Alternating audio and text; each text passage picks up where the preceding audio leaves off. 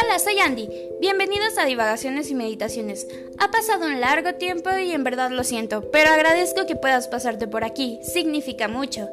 En el capítulo pasado había hablado apenas una breve introducción de por qué los libros me parecían de suma importancia y de verdad que me gustaría poder continuar con esta charla y también, de ser posible, declararme abiertamente activista de libros, poder hablar de ellos y defenderlos.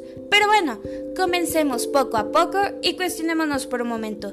¿Qué tanto impacto tiene un libro en nosotros como individuos y aún más en nuestra sociedad? Estoy segura que recuerdas esa sensación emocionante al terminar aquel libro que desde sus primeras páginas te embriagó todos los sentimientos que compartiste, escenas con las que te identificaste y pasajes que memorizaste. Es muy posible que investigaras un poco más del autor, si tenía alguna segunda parte, si escribía algún otro tipo de libros y quizás hasta llegaste a recomendarlo muy fielmente. Ese libro generó un gran cambio en ti que de alguna u otra forma no hubiera ocurrido, y si de algo estamos completamente seguros es que lo único constante es el cambio continuo, y la escritura no se queda atrás, pues es parte de nuestra evolución como humanidad y nos ha acompañado desde sus principios, ya que el poder comunicarnos y pasar nuestra historia a la siguiente generación y a la siguiente se ha convertido en un modo de supervivencia. Tan valioso ha sido el papel y la tinta, y aprovecho para agradecer a Gutenberg por la maravillosa creación de la imprenta moderna, el que muchos textos a lo largo de la historia han generado metamorfosis descomunales. Se han convertido en predicadores de religión, en libros malditos, en profetas de salvación, en villanos descarados o siendo alabados por su conocimiento.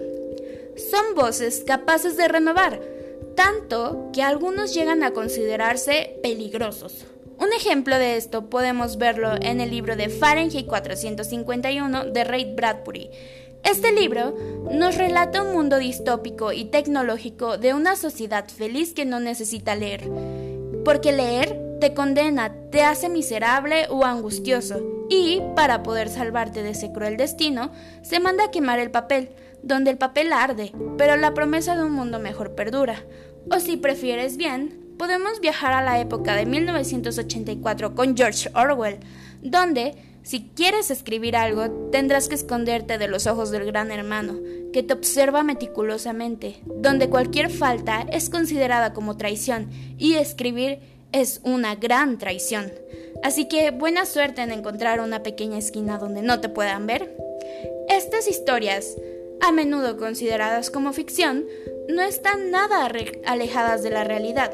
Solo basta con recordar la gran quema de libros el 10 de mayo de 1933 durante la Segunda Guerra Mundial, donde autores que no fueran alemanes o de pensamientos muy distintos a la ideología del partido nazi terminaron en cenizas y los autores se vieron forzados al exilio o al escondite de unos ojos que los acechaban amenazantemente tan importante y valiosas son las palabras por sus ideas supuestamente nocivas y tentadoras, pero, pues bien dicen en la película B de Vendetta del director James Matig, las ideas no mueren.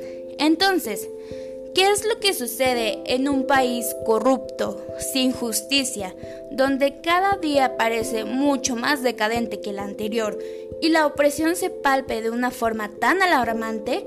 Bueno, el leer se vuelve en un acto terrorista y también se convierte en una responsabilidad que nos concierne a todos, pues la educación de la lectura no cambia con un simple fin de gobierno y la entrada de uno nuevo, o con promesas falsas de un mundo mejor, porque no es un problema pasajero, es todo un sistema involucrado que necesita y tiene que remodelarse desde sus cimientos, y será difícil conseguirlo si solo esperamos a que los demás lo hagan o nos quedamos con el pensamiento errado de ¿por qué hacerlo yo?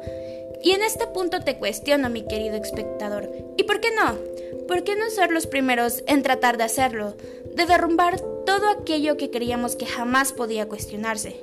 Claro que no va a ser sencillo y supongo que habrá conflicto de ideas cuando uno trate de hacer el cambio, sobre todo cuando no se tiene el suficiente apoyo, pero puede ser posible, puede ser muy posible que solamente baste un libro para crear un impacto en una persona.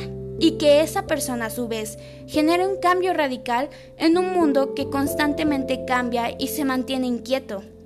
La lectura al final se transforma en una guía para destruir las cadenas que nos limitan y en las herramientas para intentar cambiar todo lo que estaba errado. Depende de nosotros hacer que se haga realidad o no.